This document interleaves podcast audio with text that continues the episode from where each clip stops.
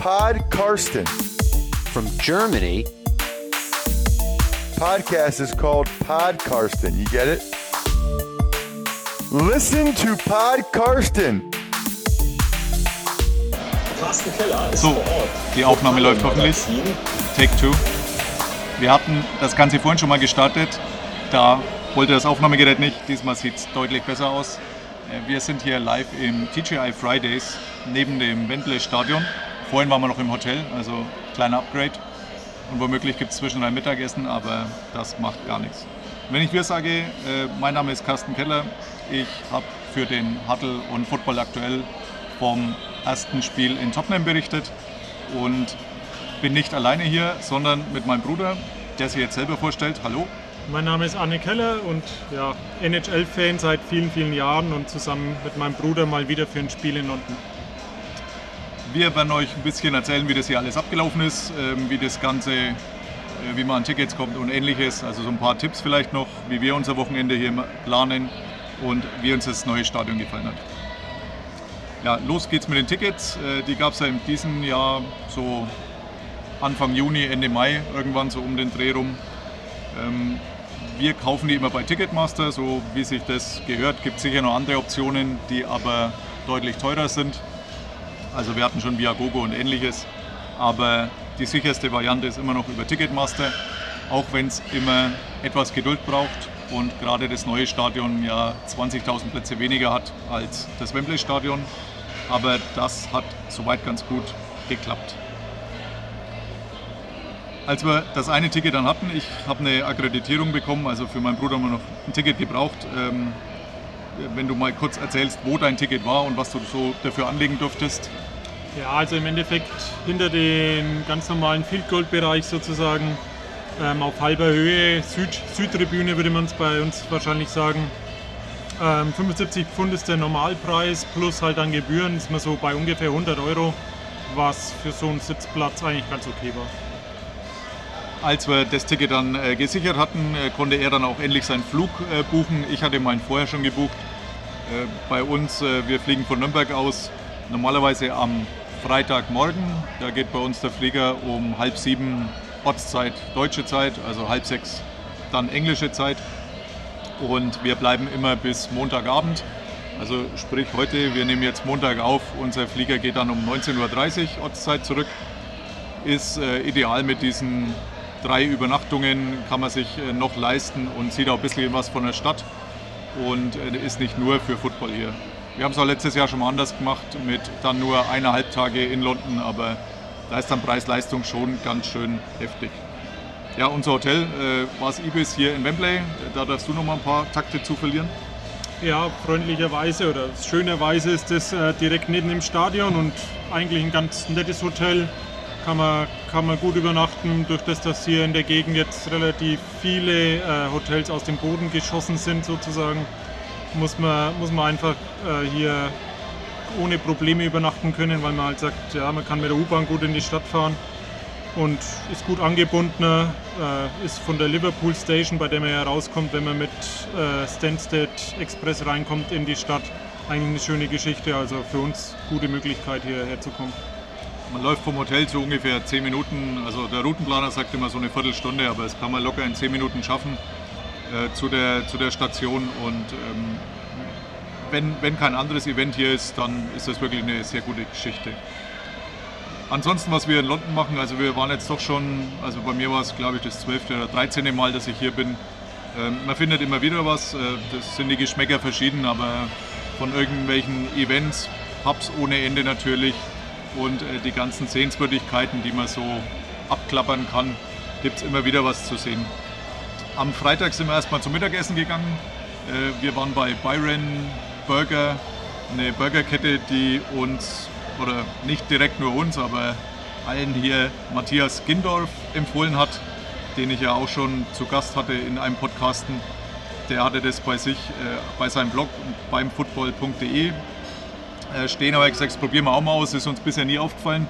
Kaum, dass wir jetzt einmal dort waren, äh, ist es uns alle drei Meter aufgefallen, dass hier einen gibt. Also ich glaube, in London sind es insgesamt 35, also es ist relativ schwierig, da keinen zu finden.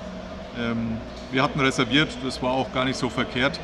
äh, habe ich gehört. Also Freitagmittag ging es, aber Samstag wohl sehr schwierig, einen Platz zu kriegen. Äh, wie war dein Eindruck von unserem Byron-Erlebnis? Burger fand ich sehr gut. Das war so Blue Cheese, den ich gegessen habe und der hat auch deutlich nach Blue Cheese ge geschmeckt. Also das ist wirklich eine feine Geschichte. Getränke und so weiter ist, denke ich mal, immer ähnlich bei all diesen Läden. Ähm, ich habe einen Coleslaw noch gehabt, der hat mich jetzt nicht überzeugt. Äh, den kann man sich sicherlich sparen. Was nett war, war vielleicht noch nebendran der Ben Jerry's, der dann den Nachtisch äh, gesponsert hat entsprechend. Also alles in allem wirklich lecker. Aber man muss schon so, also ich glaube, wir haben so 20 Pfund pro Person anlegen müssen. Gebraucht, also, ja. Arg viel drunter geht es nicht, aber das ist für London jetzt auch nicht weiter verwunderlich. So ein Bier, so als kleine Hausnummer in den meisten Pubs um die 5 Pfund, 5, 6 Pfund. Also ähm, Umrechnungskurs 1,1 irgendwas momentan, also 5,50 Euro aufwärts muss man für ein Bier schon rechnen. Aber das ist irgendwie drin. Am Samstag waren wir dann abends noch bei der offiziellen Run NFL Party in einem Pub namens Revolution Bar am America Square. Musste man vorher Tickets kaufen, die haben 15 Pfund gekostet, haben ein Freigetränk beinhaltet. Ähm, wir waren ab ungefähr halb sechs, offizieller Beginn war 17 Uhr. Ähm, da darfst du auch nochmal deine Eindrücke zusammenfassen. Ja, was natürlich schön ist, ist, wer darauf steht, mal wirklich mit Icke oder einem Jan Stecker ein Selfie machen zu wollen. Für den ist das perfekt, weil die einfach da greifbar sind und einmal durch die Menge gehen. Ähm, wer den Coach schon erlebt hat und sagt, naja, eigentlich möchte ich da nur ein paar Fans treffen, ist es auch gut. Ansonsten kann man aber auch sich die Veranstaltung ganz gut sparen, weil der DJ halt die Musik voll aufdreht und man entsprechend sagen kann, wir haben eigentlich uns nicht groß unterhalten können oder so, sondern es geht hauptsächlich darum, ein bisschen Get-Together, so ein bisschen zusammen einfach da in die Stimmung zu kommen für das NFL-Spiel und das war's. Also es war sehr, sehr laut. Ähm, vielleicht, weil wir aus dem Disco-Alter draußen sind, ähm, war es jetzt nicht so unbedingt die Top-Veranstaltung für uns. Ich habe ja den Vergleich zu den Run NFL Saisoneröffnungsevents äh, in Berlin bzw. Hamburg. Ähm, das hat mir jetzt deutlich mehr Spaß gemacht. Da kannten ja auch mehr Leute, das kam dazu. Ähm, aber auch so, äh, wir waren dann letztendlich zu dritt dort mit Elias äh, alias ähm, Elio Dabers. Für uns war es relativ anstrengend. Also wir sind dann auch um 20, 30 ungefähr wieder gegangen, weil es einfach zu laut war. Aber ja, vielleicht für, eher für die Jüngeren mag durchaus sein. Also ihr dürft uns gerne Eindrücke schicken, wenn ihr auch dort wart, wie ihr es fandet. Ansonsten äh, hat die NFL vorher äh, schon ein bisschen Mail rumgeschickt ähm, für die Fans der beiden Mannschaften. Also wir waren ja bei Raiders gegen Bears. Gab es jeweils einen Stützpunkt, äh, Pub würde ich es nennen. Äh, bei einem bei den Raiders sind wir vorbeigekommen am Trafalgar Square. Die Admiralty hieß der, glaube ich, der Pub. Ähm, die Bears hatten gleich zwei, einen in der Nähe vom Stadion und einen zweiten äh, Famous Three Kings heißt der. Am Samstag äh, waren wir da dort. Nicht, weil, unbedingt, äh, weil wir unbedingt Bears-Fans sehen wollten, sondern weil wir in diesem Pub früher öfters waren. Da gab es immer ganz viel Fußball zu sehen und konnten immer so einen Samstagnachmittag mit Bier und Fußball verbringen. Äh, zwischenzeitlich war es so, dass die die ganzen Decoder ja, verloren haben, wie auch immer. Also sie durften auf jeden Fall nichts mehr zeigen. Da gab es ein bisschen Rechte, Übertragungsrechtsschwierigkeiten. Äh, als wir das letzte Mal vor drei, vier Jahren waren, lief gar nichts. Dementsprechend leer war es auch. Jetzt waren wir eigentlich äh, positiv überrascht, als wir hin sind, dass doch wieder alles gab. Ich habe dann mal vorsichtig gefragt, ob man auch wieder deutsche Bundesliga zeigen kann. Äh, woraufhin der Barkeeper meinte, ja, welches Spiel denn? Das hat mich mal kurz überfordert. Ähm, hat keine speziellen Wünsche. Wir haben dann das Bayern-Spiel gegen Hoffenheim gesehen mit französischem Kommentar, war auch sehr lustig. Ähm, der Franzose ging richtig mit, ohne dass wir was verstanden hätten, aber Bild hat gereicht und es war auch nicht so voll. Und es war auch in dieser Bears-Section überhaupt nicht voll. Also da waren ganz wenig Fans. 150 äh, war wohl reserviert für 150 Personen und ähm, ja. zehn, zehn Fans waren bestimmt da, aber auch nicht mehr. Es liegt, liegt, auch daran, dass der, der Pub nicht wirklich zentral liegt, sondern der liegt in der Nähe von der Stamford Bridge, also dem Stadion vom FC Chelsea. Da muss man ein, zwei Mal umsteigen aus der Innenstadt, wenn man rausfährt, ist schon locker mal eine halbe Stunde unterwegs. Ähm, deswegen wahrscheinlich für die nicht ideal, für uns war es perfekt an diesem Nachmittag. Ja, man kann sich auch nicht darauf schieben, dass Thomas Cook jetzt pleite gegangen ist und viele vielleicht nicht rübergekommen sind wie geplant, sondern vermutlich ist es eher so, dass man sagen muss, die, die bei Thomas Cook ins Wasser gefallen sind, die äh, werden es irgendwie anders geschafft haben, rüberzukommen und die Insolvenz trotzdem überbrückt haben und darum ist das vielleicht dann eine, eine, eine Bar gewesen, die einfach zu weit außerhalb lag. Ja, Thomas Cook, äh, der war ja der offizielle Reisepartner der NFL, er hat Ende September, glaube ich, hast du vorhin in der ersten Aufnahme gesagt, Insolvenz angemeldet. Ja, so ist es. Ähm, hat auch Bekannte von uns getroffen, die natürlich dann auch etwas frustriert waren, vor allem weil die, die Kommunikation nicht existent war von Seiten der NFL. Da sollte man schon davon ausgehen, wenn der offizielle Reisepartner, den man vorher anpreist und die doch sehr teuren Pakete mit Ticket, Flug, Hotel äh, den Leuten verkauft, dass sich da mal irgendwie geäußert wird. Das war wohl nicht so richtig der Fall. Wir hatten schon spekuliert, dass vielleicht ein paar tausend Plätze im Stadion dann frei sind, weil die Leute einfach nicht mit ihren Karten herkommen konnten. Das war aber nicht der Fall. Also tatsächlich war es dann schon so, äh, dass das Stadion fast komplett voll war. Also wir haben ganz wenig leere Plätze gesehen. Ja, neues Stadion ist Stichwort. Ähm, wir waren dann am Sonntag ähm, in Tottenham. Das äh, liegt so ein bisschen im Nordosten der Stadt. Muss man auch mit den Öffentlichen hinfahren, wie eigentlich alle Sachen in London.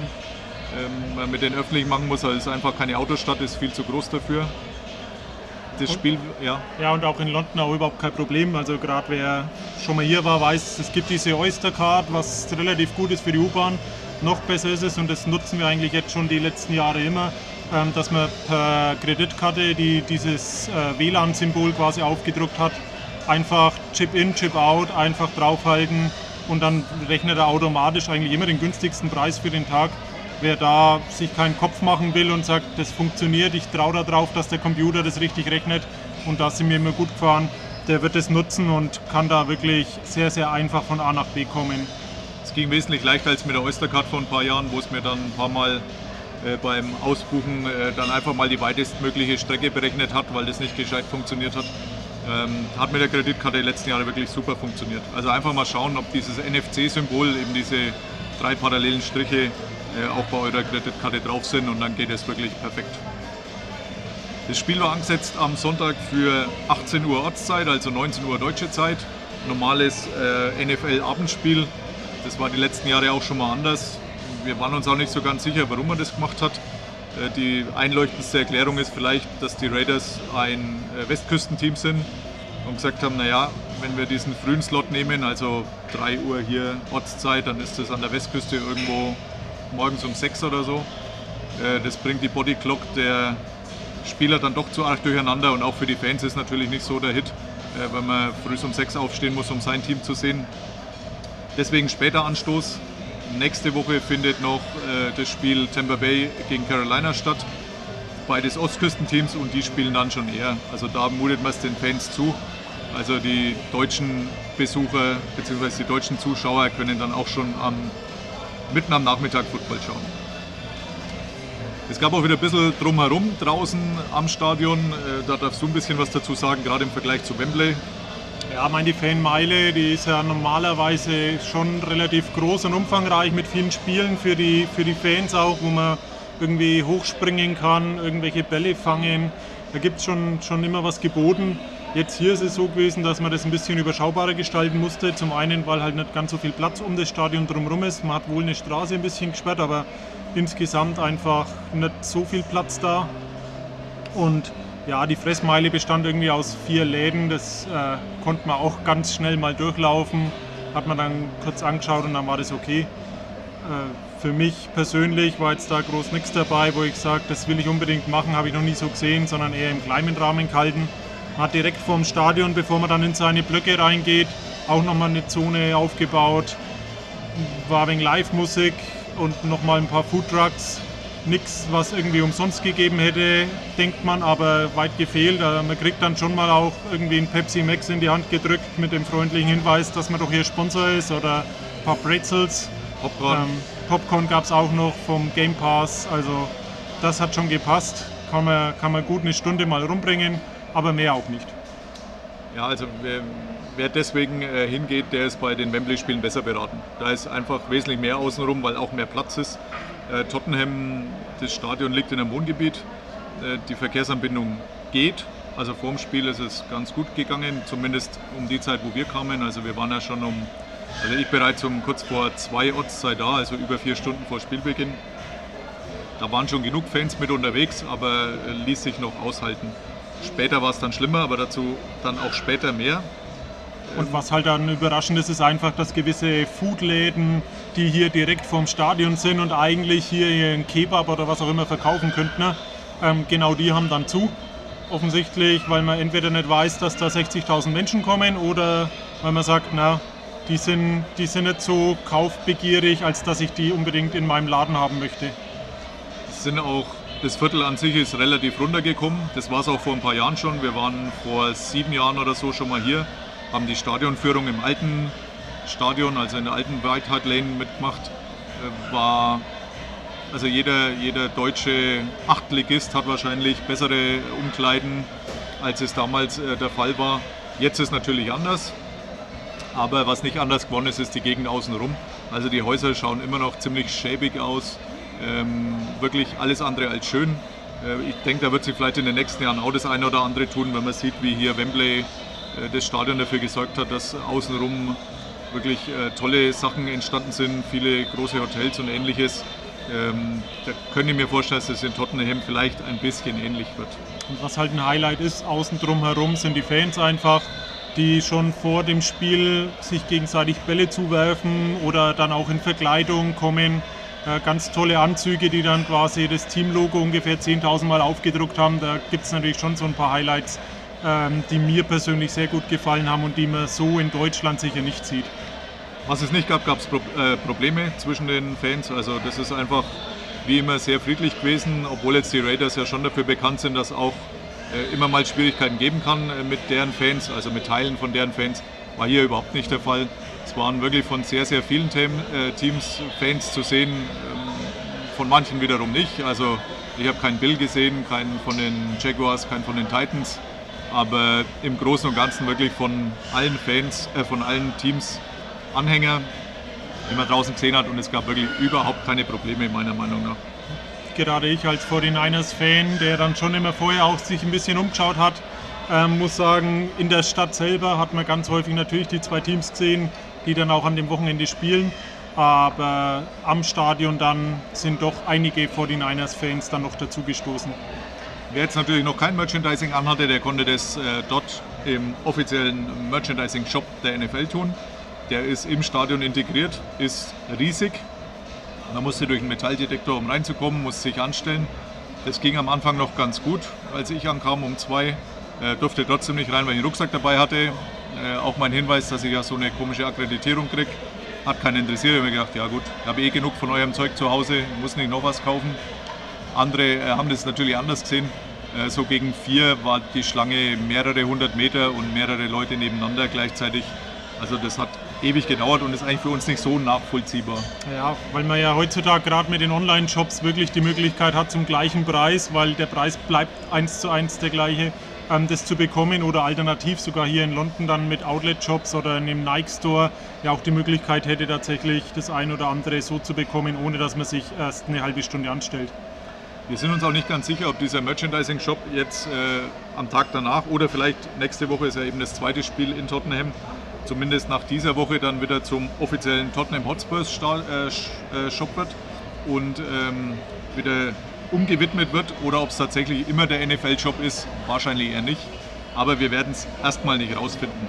Ansonsten merkt man, dass die NFL bei dem Stadion wirklich viel mitgezahlt hat, äh, damit es auch nach ihren Wünschen und Vorstellungen mit designt wird. Also es gibt einen Boden aus äh, Kunstrasen, der quasi tiefer liegt als der normale Fußballboden, der aus normalem Gras ist.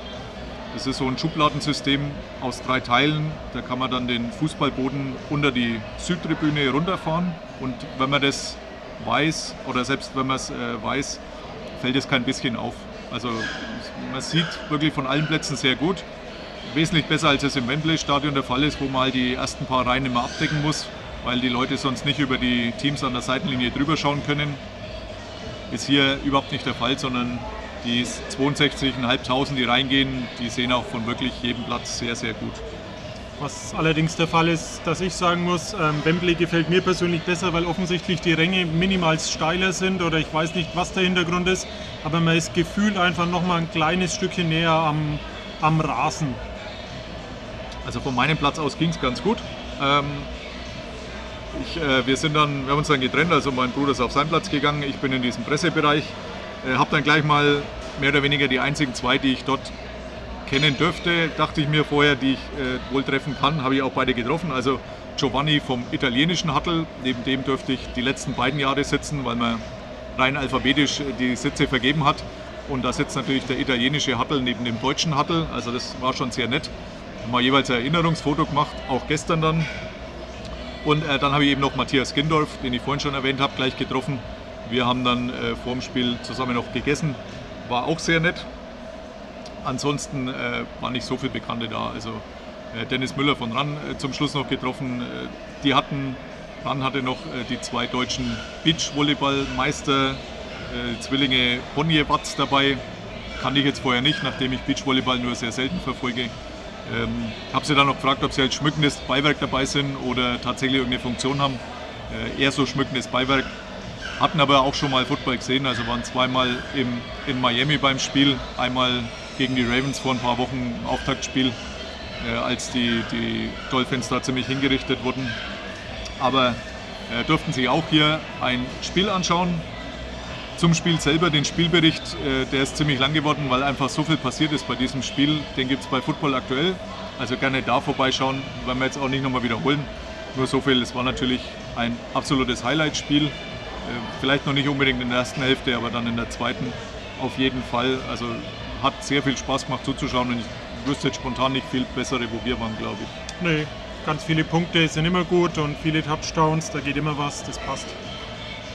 Ich habe dann äh, vor dem Spiel noch äh, essen dürfen, war auch sehr gut verpflegt dort. Äh, gab so äh, mit Honig gebackenen Schinken und äh, ähnliches. Also wirklich hat die NFL schon ein bisschen was auffahren lassen äh, für, die, für die Presseleute. Hab mir dann auch in der Halbzeit, bin im Two-Minute-Warning schnell runter, mir so ein, so ein Goodie-Bag geholt äh, mit so einem Sandwich noch drin zur Abrundung, ein paar so Softdrinks des offiziellen Sponsors natürlich, die es da gibt und äh, bin dann den Gang bzw. die Treppe wieder hoch Richtung meine Plätze. Das ist ziemlich mittig Haupttribüne gewesen, diese Treppe hoch. Und habe mich dann gewundert, dass da irgendwelche älteren weißen Männer standen mit gezückten Handys und irgendwas aufnehmen. Äh, bis mir dann der Grund gekommen ist. Also lief die Halftime-Show. Die wurde vorher auch schon promoted von der NFL äh, mit einem Rapper, den man anscheinend irgendwo kennt, AJ Tracy. Ja irgendwo kennt man bestimmt, äh, wahrscheinlich primär im UK-Raum. Äh, für mich hat er gar nichts gesagt. Wir haben ja auch nicht, also wir sind äh, aus dem Alter raus. Man muss auch dazu sagen, die Show war wirklich schlecht für mich persönlich, weil ich halt kein Rap-Fan bin. Wem das gefällt, das eine Prozent, das im Stadion war, die vielleicht darauf gehofft haben, dass er das Ganze gut macht. Für die war es cool. Der Rest äh, ist auf Toilette oder sich was zu essen holen gegangen. Das war sicher die bessere Wahl. Äh, persönliches Highlight für mich natürlich dann hinterher war so ein ganz kleines Feuerwerk noch und das haben sie sehr schön gemacht und hat dafür gesorgt, dass sich dann auch jeder mit Applaus und äh, Gegröle dann bedankt hat für die Halbzeitshow. War für mich jetzt auch besser. Ich habe dann auch natürlich schnell, äh, nachdem ich gesehen hatte, nehmen Leute auf, äh, habe ich auch noch schnell aufgenommen, denn der, der Rapper stand tatsächlich nur so gute fünf Meter von der Stelle weg. Also auch noch so einen 7 Sekunden Clip habe ich noch geschafft, dann bin ich wieder zurück auf meinen Platz. Ähm, es war das erste Mal, dass es eine Halftime-Show gab. Äh, cool war, dass das Stadion abgedunkelt war dafür. Also nur so ein paar Handylichter gelaufen sind. Also das war ganz nett gemacht. Aber ansonsten war es ähnlich schlecht wie Maroon 5 äh, beim Super Bowl. Als das Spiel dann zu Ende ging oder Richtung Ende ging, ähm, bin ich zu den Umkleiden, habe mir aufgemacht. Äh, das war die letzten zwei Jahre im Wembley-Stadion sehr, sehr nett. Also ich habe da so ein bisschen Fliege an der Wand gespielt und habe das so auf mich wirken lassen. Äh, also jetzt weniger die nackten Männer, sondern mehr wie das Ganze abläuft. Das war damals äh, sehr interessant, habe ein paar interviewt. Äh, ich hatte mich diesmal für den Bears Locker Room entschieden. Habe vorher ein bisschen Bedenken gehabt, ob ich auch rein darf, weil es hieß vorher in der Mail von der NFL, dass man den Zugang jetzt limitiert hat. Das sieht man dann an der aufgedruckten Zahl auf der Akkreditierung. Ich hatte dann diese Zahl, stand aber auch irgendwie Limited drauf, wo es dann auch nicht, ob ich rein darf, aber ich durfte tatsächlich rein. War ein bisschen komisch. Ähm, es gibt wohl eine Regel, dass äh, zwölf Minuten nach Spielende die Reporter reingelassen werden dürfen, nachdem die sogenannte Cooling-Down-Phase vorbei ist. Äh, es hat so fast eine halbe Stunde gedauert, bis wir tatsächlich rein durften. Also ein paar amerikanische Schreiber haben dann schon lautstark moniert, dass das so ja wohl nicht gehen kann. wir durften dann rein. Ähm, die Stimmung war, nachdem ich im Bears Locker Room war, sehr gedrückt. Ist auch irgendwie verständlich gewesen angesichts des Spielausgangs. Trotzdem, also wirklich wohlgefühlt habe ich mich nicht. Bei den Titans letztes Jahr, die ja auch sehr, sehr knapp verloren hatten, war es wesentlich angenehmer. Waren alle so ein bisschen abweisend, jetzt noch nicht mal unbedingt die Spieler, sondern mehr so die Verantwortlichen drumherum. Von den Spielern hatte auch keiner so recht Lust, äh, mit uns zu reden. Kann ich auch verstehen. Ich habe dann Eddie Pinheiro äh, kurz interviewt, den Kicker, äh, nachdem ich da immer Kicker frage. Und das hört er jetzt. Carsten Keller for the German football magazine Huddle. Um, how tough? That's why we interviewed the kicker, because it's a European thing. Yeah. Did you start out with soccer too, or did you already want to go to the American football? Yeah, I played soccer uh, my whole life, and um, I translated from playing soccer to kicking field goals in junior college, actually. Um, but yeah, that was my transition. And you were the, the winner of the highly publicized kicker competition. How um, is it still in your in the back of your mind uh, that you're that it's different for the other ones? Because actually, we never heard of such a competition before. Yeah, to me, it was probably one of the craziest competitions. I mean, it was me against all the other kickers in the NFL. I mean, we're competing every single day, so I mean, it's not in the back of my mind anymore. Obviously, it was when I was competing, mm-hmm. but not anymore. Okay. Um, is it the first time for you in New Europe, or have you been here before? No, it's my first time in Europe. Okay. How tough it is it compared to the other games? If you have to travel here, you came pretty late. Um, the Raiders uh, went here, I think, on Monday. You arrived on Friday, I think. Yeah, I mean, it's for both teams. I mean, we have to travel, and we both have to do the same amount of hours on the plane. So there's no different. We're both. I mean, both teams get tired, and that's just the way it is. So. Okay. Thanks. I won't bother you anymore. You. Ja, also ihr merkt schon, war nicht allzu lange, aber der hat zumindest den Eindruck vermittelt, dass es ihm nichts ausmacht, äh, mal ein paar Takte zu sprechen. Äh, Ich bin dann relativ zügig wieder gegangen, auch äh, weil wir gehofft hatten, das Spiel danach, Green Bay gegen Dallas, im Hotel verfolgen zu können oder irgendwo anders. Gab dann ziemliches Verkehrschaos. Ähm, Vielleicht, wenn du mal erklärst, wie wir da gelaufen sind. Ja, insgesamt das Stadion liegt eben an der Overground-Strecke, also dem typischen, ich sag mal, Nahverkehrsverbund, der relativ vom Stadion aus gesehen direkt weggeht. Da war natürlich so viel los, dass man da nicht reinkommt, auch eine halbe Stunde nach Spielende nicht. Äh, Wir haben uns auf den Weg gemacht zur Underground oder YouTube, äh, zur Tube, die äh, eine halbe Stunde ungefähr Fußmarsch entfernt war. Da geht man dann auf der Straße am Anfang, die voll gesperrt ist. Irgendwann hebt sich die Sperre zwar auf, aber trotzdem bleibt von der vierspurigen Straße maximal zwei für die Autofahrer und der Rest wird von den Fans bevölkert. Eine halben Stunde Fußmarsch ist da nicht weiter tragisch, nur fängt halt dann irgendwann auch die Schlange an für die äh, Underground-Station. Und die haben wir ein bisschen umgangen, haben gedacht, wir gehen vielleicht von der anderen Seite in die U-Bahn. Hat dazu geführt, dass wir da nicht ganz so lange anstehen mussten und gut weggekommen sind. Aber für viele andere Fans ist das sicherlich nicht so glimpflich verlaufen und man muss da bestimmt eine Stunde, eineinhalb Stunden rechnen, um überhaupt vom Stadion wegzukommen. Und das bei so einem Neubau, da würde man sich sicherlich bessere Lösungen wünschen. Und in Deutschland wäre das, glaube ich, undenkbar, dass man da so einen Neubau hinstellt und dann eigentlich die Verkehrsanbindung so schwach gestaltet. Ja, also die Infrastruktur lässt da schon zu wünschen übrig. Und ähm, meine, wir hatten es tatsächlich dann halbwegs gut erwischt. Wir waren zwei Stunden nach Spielende ungefähr bei uns im Hotel. Das ging, dafür, dass ich erst noch eine halbe Stunde sowieso unterwegs war oder eine gute halbe. Ähm, so gesehen aushaltbar. Es gibt aber auch keine Alternativen. Also mit dem Auto hinfahren ist sowieso keine. Und ansonsten ist man einfach angewiesen. Also wir haben diese Seven Sisters, heißt diese Station, wo wir dann sonst hätten umsteigen müssen. Ähm, haben dann die angesteuert zu Fuß. Das geht, aber toll ist es nicht. Also entweder man sucht sich dann nach dem Spiel sowieso erstmal eine Kneipe oder ähnliches in der Nähe und bleibt da mal noch so ein, zwei Stunden.